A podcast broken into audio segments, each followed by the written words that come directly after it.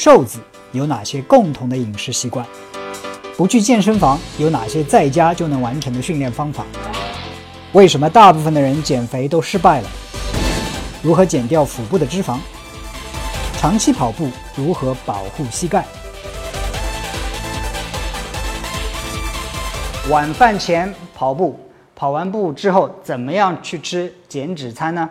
那很明显，这个提问的这个朋友呢是一个啊跑步爱好者，他的体型目标呢是要减脂，因为他问的是吃减脂餐。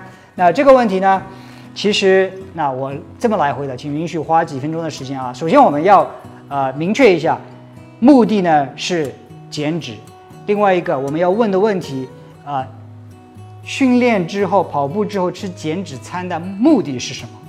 当然你说我一天三餐，早饭午饭都吃了，晚饭我已经之前我已经跑过了，你还不让我吃，对不对？对，当然就是默认的是有这么一餐，但是我们仔细去分析一下，从体型目标这个角度来说，为什么要吃减脂餐，对不对？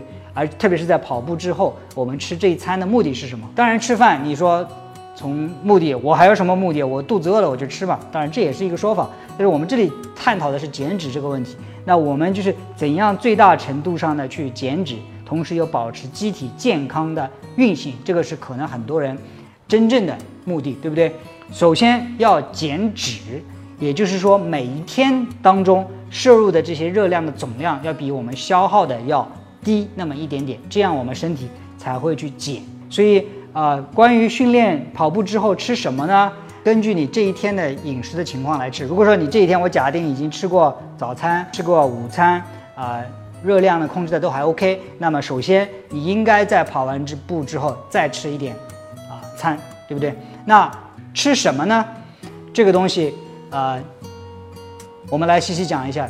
我们知道餐里面大营养素、碳水化合物、蛋白质还有脂肪，对不对？所以呃，我先讲一下吃什么。吃什么的，在如果说你这一天当中整体的热量还有一个缺口，就是说还还允许你吃一些东西，其实吃什么都问题不太大，只要是最大的热量控制在不要超标就 OK 啊。如果说你一定要说具体。吃哪一些东西的话，避免一些啊升糖指数比较高的一些食物，比如说啊白米饭啊，或者是说呃精致的一些甜品啊，这些东西就避免了。可以适当吃一些粗粮，包括哪些呢？这些都是慢吸收的碳水，包括红薯啊、紫薯啊、糙米饭啊、燕麦啊，这些都是非常不错的。另外呢，可以补充一点啊蛋白质类，比如说瘦肉类啊、鱼类啊、啊酸奶啊、无糖酸奶，还有一些。啊，鸡蛋啊也是非常不错的。另外呢，还可以补充一些蔬菜。那蔬菜里边除了土豆啊之外，大部分的热量都非常非常低，而且里面含有很多很多的抗氧化物，还有微量的元素，对人体非常非常的好。所以说，呃，健身之后的这一餐，我们呃通常能够吃的是什么？慢吸收的碳水，也就是粗粮。另外是一些瘦肉、鱼、鸡蛋。蛋白质丰富的一些食物，另外一个就是很多很多的蔬菜。当然，蔬菜里要注意了，就是说，呃，油的含量不要太，不用去用太多的油去炒，对吧？适量的油就 OK。像我自己的话，很多时候水，热开水过一下就 OK 了，就可以吃了。啊，另外一个就是还有一个脂肪的很好的来源，就是一些坚果类的来源，对吧？所以这个就是一个比较典型的一个啊，跑步后的这样一个所谓的减脂餐。当然，如果说你。白天吃的碳水已经比较多，那这个时候你晚上特别最后一餐，如果你的减脂的目标也特别的激进的话，你可以甚至把粗粮少吃一点，甚至不吃。但是我还是建议你去尽量补充一点蛋白质，补充一点蔬菜，然后喝很多很多的水分。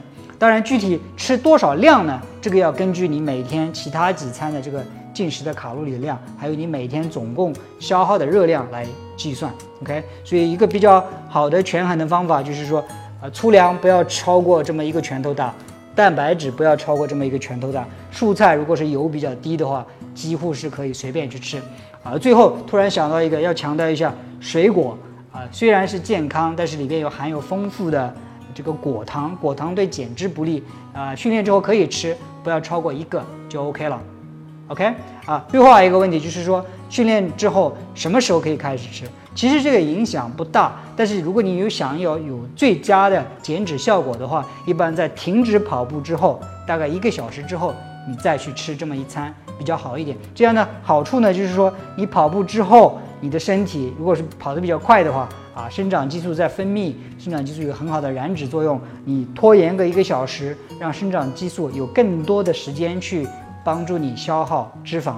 啊，因为一旦进食之后，你的胰岛素会分泌，你的生长激素的作用时间就会降低。所以最好的做法，跑步完之后一个小时之后再吃饭。吃什么呢？就是我刚才讲的那些东西，量呢自己去控制，